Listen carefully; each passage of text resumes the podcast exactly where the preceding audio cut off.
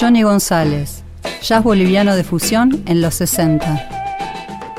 Vamos ahora a la Bolivia de los años 60 para hablar de un disco fundamental en la historia del jazz iberoamericano, pero que lamentablemente no tiene el predicamento y la popularidad que otras placas de la misma época o incluso posteriores.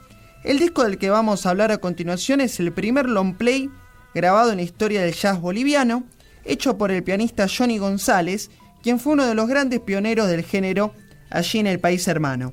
Johnny González fue muy influenciado por su tío Carlos Arteaga, quien organizaba encuentros en la propia casa de él que nucleaba aficionados de jazz, escuchaban discos, iban muchísimos extranjeros residentes allí en Bolivia. Johnny González recibió muchísimos discos de 78 por parte de su tío Carlos Arteaga y aparte también tenía en la casa familiar un piano desde chico. Estudió de niño en el conservatorio, aunque luego lo dejó, y entonces hizo sus primeros pasos jazzísticos, pero ya demostraba una inquietud muy fuerte por hacer una fusión con los instrumentos y las músicas de Bolivia. Y es en este momento que se conoce con otro músico pionero del jazz boliviano, Guido Arce, quien estaba empecinado en realizar jazz con instrumentos como las quenas o las zampoñas, por ejemplo. Guido Arce y Johnny González van a organizar en 1968 el primer festival de jazz de Bolivia. Este concierto se realizó en el Teatro 16 de Julio, ubicado en la ciudad de La Paz, el 30 de mayo del año 68, e hicieron una banda muy interesante que estaba formada, además de Johnny González en piano, por diversos ejecutantes de zampoña. Uno era el mismísimo Guido Arce, otro era un estadounidense llamado Howard Pink, el otro era Oswaldo Vega, y luego la banda se completaba con el trompetista boliviano Luis Mejía y el baterista estadounidense egresado él de Berkeley, Duke de Carlo, y a su vez un bajista boliviano Andrés Molina, quien formaba parte de una banda, La Típica, un grupo de música tradicional relacionado a los hermanos Molina, quienes habían ya incursionado en el jazz en los años 50.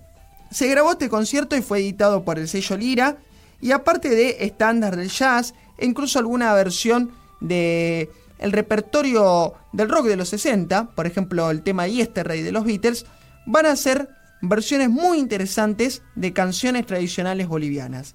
A continuación vamos a escuchar la versión que hicieron de la canción Waka Tokori, muy buena, y van a ver el poderío de las zampoñas utilizadas en el contexto del jazz, algo que era una obsesión en Johnny González tras ver un concierto de zampoñas en Oruro, y cabe destacar que para que las zampoñas estuvieran afinadas siempre al piano de Johnny González, ellos introdujeron maníes en cada uno de los tubos de las zampoñas. La mayor preocupación que tenían los músicos participantes es que no se cayeran los maníes. Por suerte no pasó y el disco quedó ejecutado con la máxima fidelidad.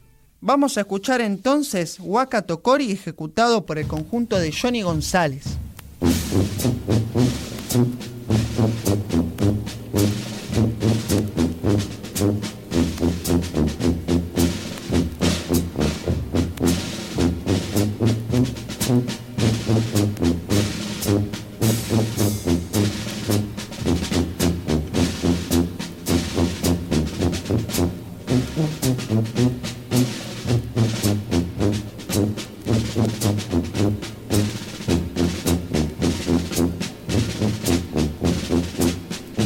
thank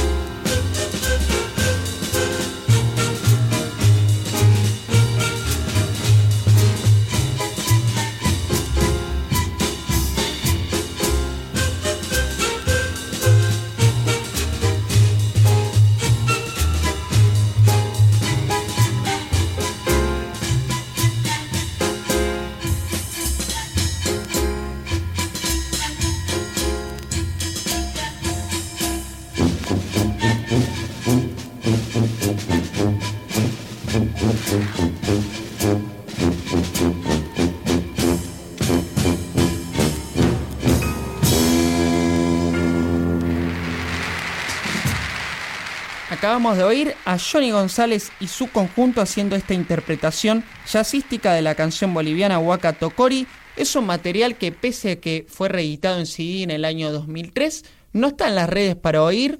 Le agradecemos muchísimo al investigador boliviano Fernando Hurtado, quien nos envió estos audios de forma exclusiva. Tenemos un tema más para cerrar la columna, otra canción tradicional boliviana, Auki Auki. Pueden ver también esta búsqueda que tenía de mezclar lo andino con el jazz por parte del conjunto de Johnny González.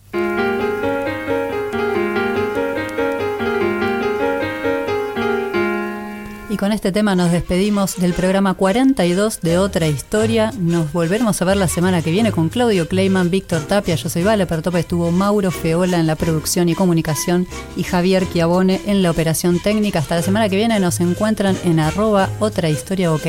Felicidades.